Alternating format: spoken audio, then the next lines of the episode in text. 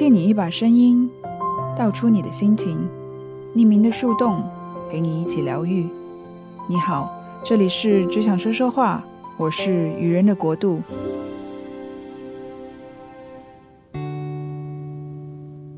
这两个礼拜以来，其实我知道自己有那么一些抗拒，我也不得不承认，上一期的节目有那么一点完成任务的嫌疑。但是，就秉着随着心情真实的记录下自己的想法的这一个初衷，我觉得我开始放任自己。可是有时候惊喜就会在这些休息或者止步的时候，不小心的就蹦出来了。在这两个礼拜的过程中，其实。算是一个蛮挣扎，可是到最后，我会觉得，虽然我有一些放任自己，但是最后收获到的，可能是因为之前的积累，走到了这一步。当初我准备了二十多篇文章，就觉得说这好像保证了我这一整年的录制素材，然后结果发现，在做节目的过程中，可能也是因为生活的推进。我开始不能说是走偏了方向，开始慢慢的有不同的想法，我也开始拥抱这一些新的迸发出来的点子。虽然我有一些放任自己，但最终当我回头看的时候，我反而会觉得它是从量变到质变的一个过程。我开始相信成长迭代是一个不断循环的过程。印象特别深的，在大概五六年前的某个时刻，应该是经历了一些事吧。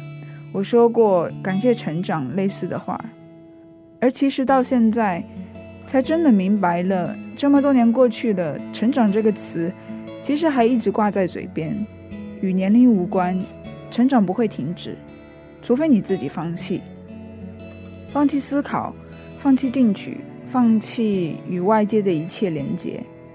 不然，不管多懒惰的人，只要你还是一个社会人，你总会多少因为经历而成长的吧。一直在有意识的听一些单口的节目，但是发现还是自我能力的局限。还不会走路的时候，小跑起来都会觉得有点踉跄吧。记得有一度，我特别羡慕读过研究生的人，因为给我的既定印象是。他们都需要做很多的 research 和 presentation，这正是我感觉自己特别匮乏又特别向往的。但仔细想一想，或许研究生的这个身份本身并不保证你的这些能力，而是需要在做事的过程中摸索出比较适合自己，或者是对自己更有效的一些方法。我不知道有没有人跟我一样是一个蛮自我纠结的性格。以前一直会觉得说想要追求完美，比如说印象中那些安排日常的程序，就觉得它应该是很有效率的样子。但是当我开始使用无从下手的时候，我就会觉得说啊，这个东西，嗯，原来没有那么有效。可是我又看到很多写评论或者是 review 的人会觉得很推荐某一款软件，或者很推荐某一个呃，比如说子弹笔记的记录日程的方法。可是我反而会不理解，觉得说我尝试过了，可能没有找到一个适合我的方法。然后我开始反省自己，我觉得我可能忽略了自己去使用与摸索的那一个过程。只是急着想要有一个非常满意的使用习惯，我好像总是有那个理想化的状态在我的脑海中。当那个理想化的状态跟实际的状况有落差的时候，我就开始觉得不对劲，然后开始有一些既定印象，觉得说这些东西可能都是没有用的。所以说我今天想聊一聊的话题，叫做又在试图打破自己。这也是这两周以来我可能做的一些事，意识到的一些小情绪给我带来的一些，给我带来的一些冲击与想法，然后就冒出了这一句话。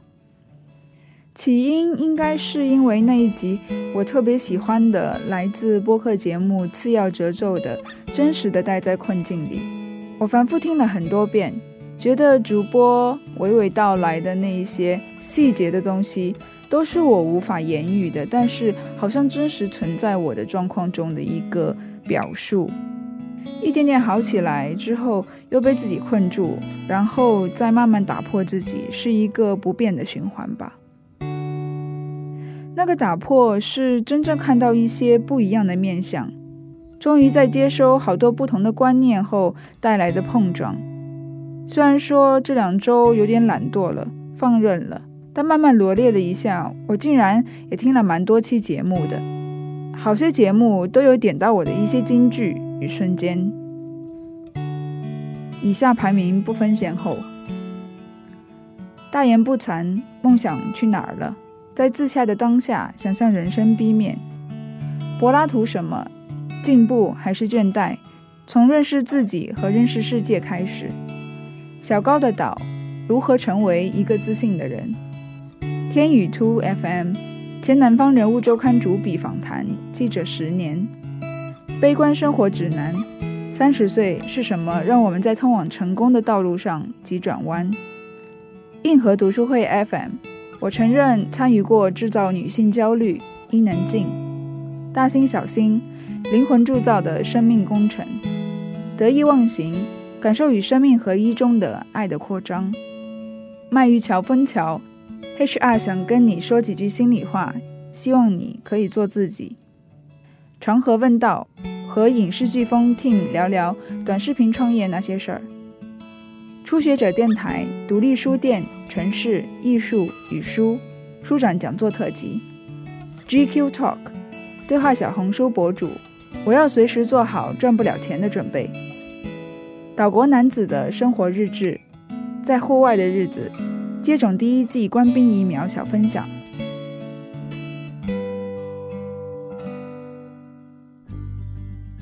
记得那天在听完柏拉图什么的节目时。我好像想起了自己之前的一个状态，也正是我录完上一期节目之后，不小心掉入的一个，我又没有什么想表达的一个状态。因为那期节目的最后，主持人问了嘉宾们说，短视频自媒体的这一些崛起对哲学这个科系的一个影响，然后那些嘉宾纷纷发表了自己的意见。可是我突然有一个想法，说，诶，这些个人意见其实是一些显而易见的东西，就是可能对一些学生来讲，说有时候，呃，应试教育久了，我们会有一个既定的答案。如果说这样子类型的问题问到你了，你会有一个比较固定的模式去回答这个问题。我觉得。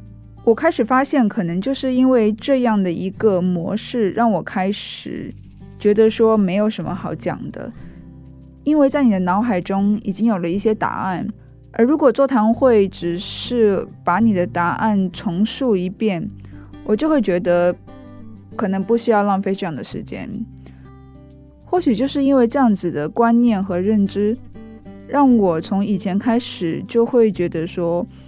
不需要浪费时间去表达我对这些事的看法，但是我也就错过了那些可能的思想上的碰撞。原本这一期节目特别想尝试一下真正的单口，比较理想的状况是，可能我罗列了一些框架，然后开始可以慢慢的聊起来。我也试图想象一下。在还没有决定做节目之前，一个 DJ 朋友跟我提到的一个能自然聊天的方法，就是想象一个人，他就是你的听众，他就坐在你的面前跟你交流，好像有点诡异啦。不过似乎可以感觉到这样的练习应该是可以慢慢做起来，然后能够变得越来越自然的。有时候，一个人在做事的时候，脑海里可能会蹦出很多的句子，可是如果不写下来，我好像真的很难把那些钻出来的七零八落的字句原封不动的呈现出来。特别有时候我会觉得这一句话我很满意，可是当我掏出手机或者是拿出话筒的时候，那个意境或者那个状态就完全不在了。原本今天想聊一些比较轻松日常的东西，包括上一个周末我尝试了在家做野餐，是不是很奇怪？就是在自己的房间把那个野餐的垫子铺在地上，然后把外卖来的东西一个一个摆放在野餐的垫子上。后来想了一想，其实还蛮有趣的。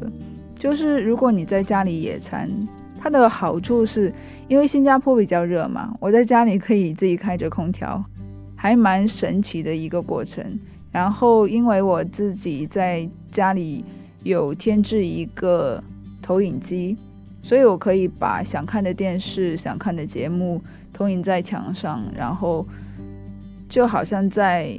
野餐的同时可以露营看电影，倒也是一个蛮不错的体验啦。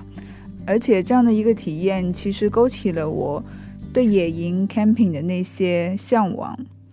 就好像之前有有在主播群里面看到一些野营的户外活动的节目，但是我都不敢去听，因为我觉得在新加坡，特别是现在还不能旅游的状况下。我感觉自己听完之后，如果心痒痒又无法去实践的话，就是一个对自己的惩罚，特别痛苦。然后自己也特别喜欢台湾的一个做自媒体的双胞胎，他们也特别喜欢去驾着车去野营，然后也分别考取了自由潜水的那个执照，我就觉得特别酷。如果开着车去海边跟一群朋友。可以野营，可以潜水，可以拍照，感觉是一个很酷的状态。虽然我越来越发现自己是一个非常宅的人，这也解释了为什么我其实在北京待了四年，可是非常惭愧的讲，我其实只去过了一些最主要的旅游景点，就算那个很有名的香山，我都至今没有去过。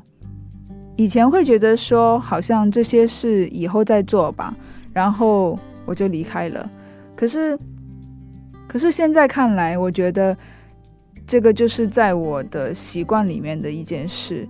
就好像我在新加坡也有十多年了，可是去过的地方也就那些，都没有好好的去挖掘一下，呃，周围美丽的风景。毕竟，新加坡作为一个花园城市，应该还有很多小小的地方是可以发掘的。所以说，那些 camping 的生活，有一种生活就叫做别人的生活。但是，希望可能之后录制节目、讲话这件事对我来说可以做到更自如的话，我想多出去走一走，可能也是可以小小期待一下的吧。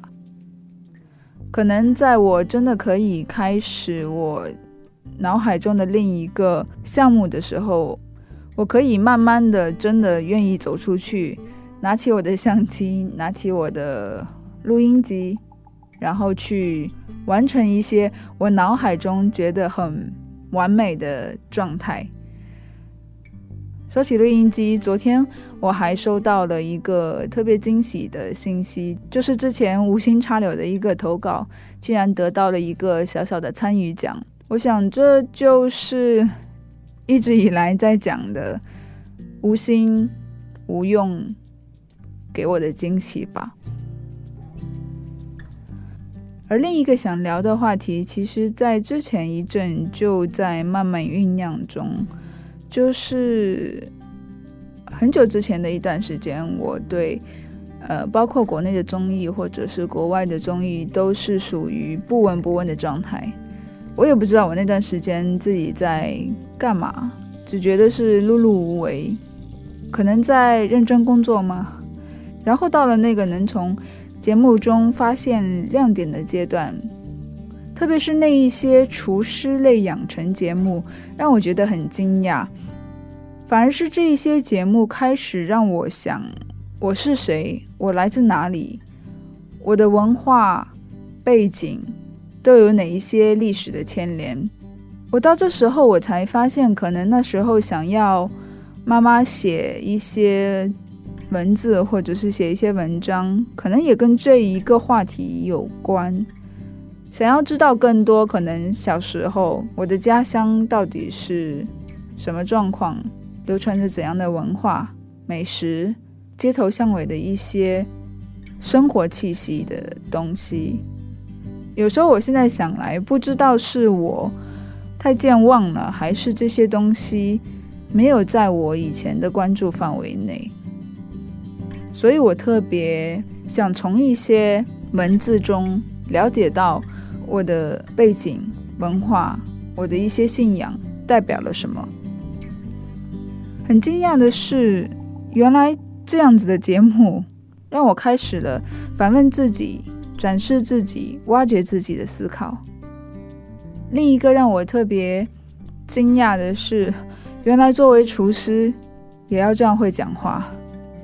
可能不仅仅是主持人这个行业，每一个需要沟通环节的职业，可能都多少需要表达的逻辑，知道如何展示自己，展示你的想法，表达你的感受。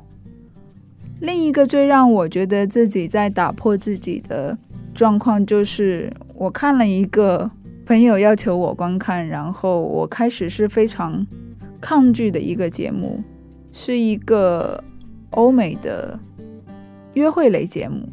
可是，我觉得可能也是我自己每次都是比较正向思考的关系吧。在剔除到一些可能我不太喜欢或者不太接受得了的一些节目环节的情况之外，我其实也在里面学到了一些可能。什么是我喜欢接受的观念、做人的原则？我反而很惊讶于可能看到更多面向的不同的人，反而是我们开始更坚定的认定自己的价值观、世界观的一个开始。因为在没有对比的情况下，你可能并不知道自己的一些情绪或者自己的一些反应会是因为什么状况。而就是因为看了一些节目，然后我开始学会在我的生活中慢慢的去看我对于某一些事情的情绪，反而让自己觉得好像懂得了更多，好像给我的一些决定提供了一些更有力的支持。最近也是在工作上做出了一些比较大胆的决定。我觉得这也是为什么我感受到了那个量变到质变的过程，也感受到了那个打破自己的状况。我相信，在挣扎了蛮久之后的一些决定，除了是因为量变到质变这个比较理性的分析外，更感性的说法就是，我还是希望我自己。可以坚持做自己觉得对的事。我也希望，又在试图打破自己的这句话，不管我在几岁了，都能烙印在我的心里、生活里。可能这样才不至于闷到自己吧。那天开始翻开阿德勒的另一本《接受不完美的勇气》，也就是他的一百句人生革命。我特别喜欢“革命”这个词。虽然我们已经不是在旧时代了，可是新时代的到来，革命 （disruption） 其实一直在我们这一代人的身上发生。所以我觉得我也会有一种自己正在经历一场革命的那个感觉。我会觉得说，坚持做对的事，可能就是我们这一代人展示勇气和智慧的一场革命。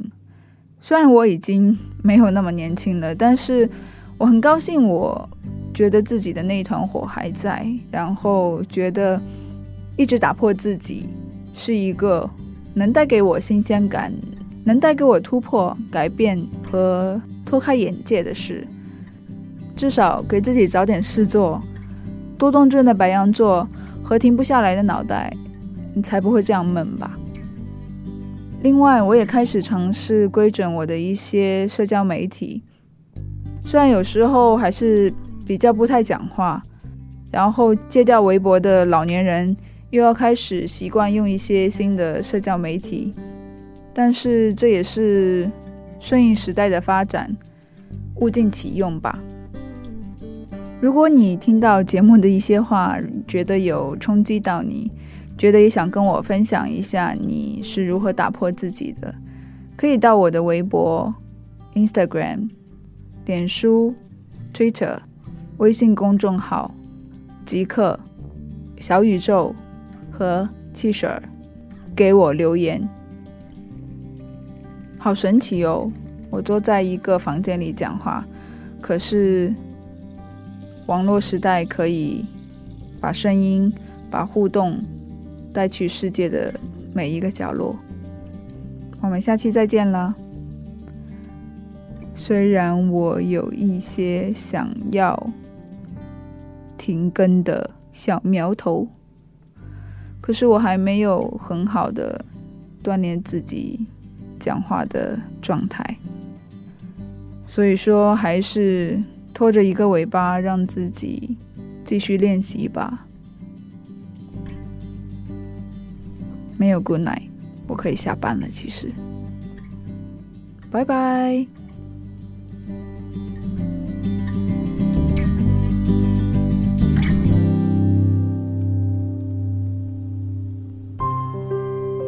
借你一把声音，道出你的心情。匿名的树洞，陪你一起疗愈。感谢您收听《只想说说话》，我们下期再见。